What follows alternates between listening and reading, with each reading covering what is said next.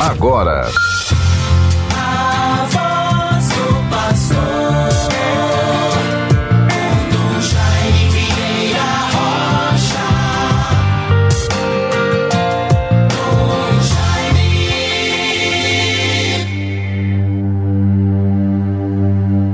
Olhai para mim, Senhor, e tende piedade, pois vivo sozinho e infeliz. Vede minhas miséria e minha dor e perdoai todos os meus pecados. Salmo 24, versículos 16 a 18. Vejam, bons ouvintes, esta antífona do salmo que precede a liturgia de hoje em nossas igrejas. Bons ouvintes todos da Rádio 91.9 FM, a Sintonia do Bem, e das outras rádios que também transmitem este programa, A Voz do Pastor, durante o dia de hoje.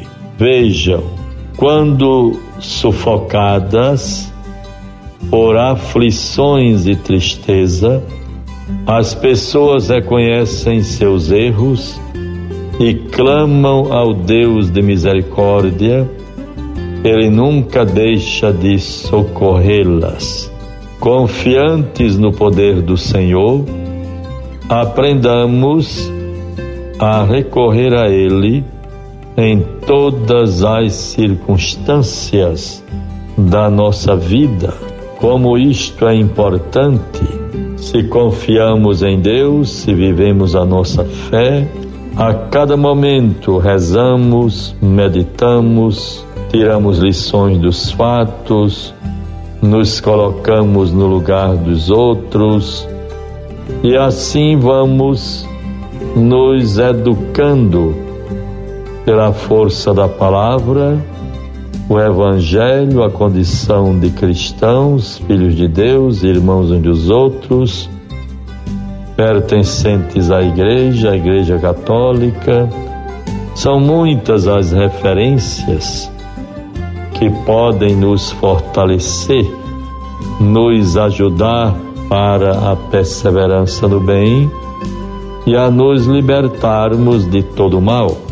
Vejam, bons ouvintes, a oração que em todas as igrejas será rezada no dia de hoje, dia em que estamos vivendo, meditando, ainda compungidos com a morte do nosso querido irmão, no sacerdócio, o padre Erinaldo Barbosa, Padre Naldo, filho da comunidade de Itajá e pároco em Afonso Bezerra, paróquia de Nossa Senhora das Graças.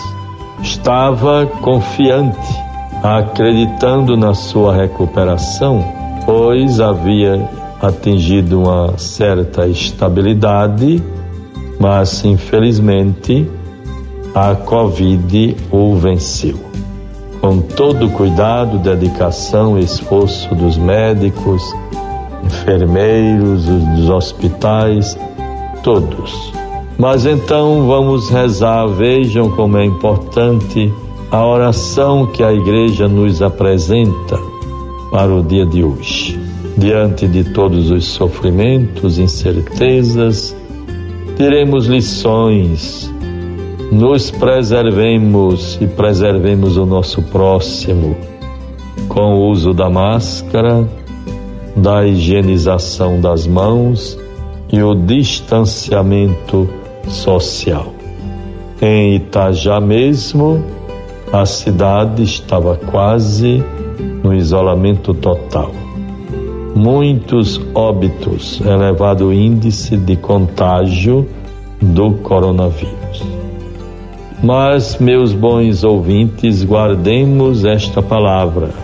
Não pensemos que a oração e a proximidade de Deus se dará apenas se tivermos numa igreja, se estivermos rezando o rosário, que é muito importante, mas para quem crê, quem se deixa guiar pelo Espírito de Deus, vai tendo a certeza de que é filho de Deus.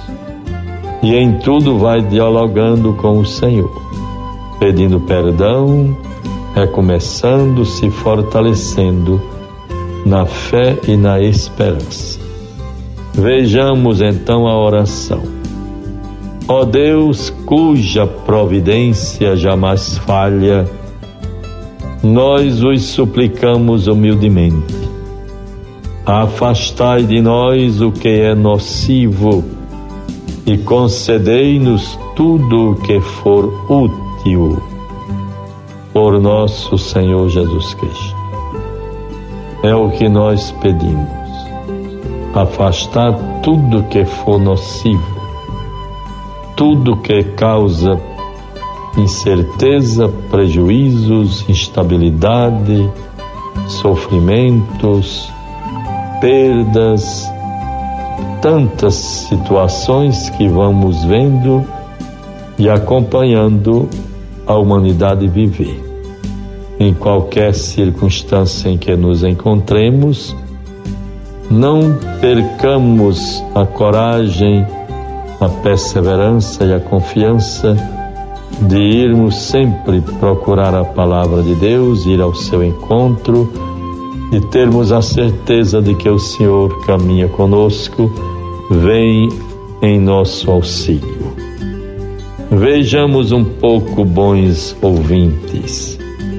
Lembro-me ainda, lembro-me ainda da palavra de Deus, do profeta, do profeta Tobias, do livro de Tobias, livro de Tobias, do Antigo Testamento, da leitura de ontem, que passou por algum sofrimento.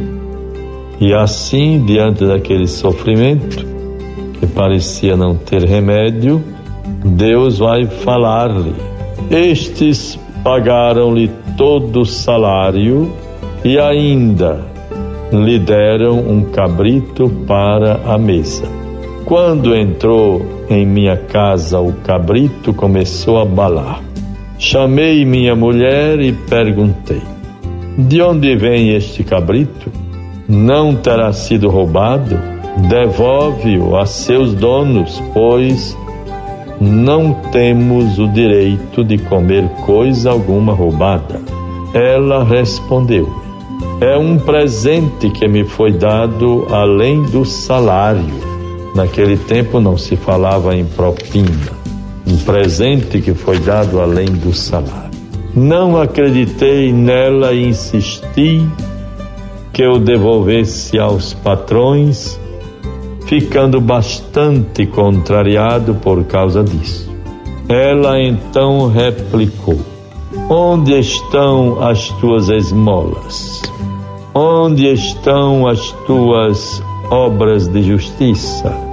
Vê-se bem em ti o que elas são.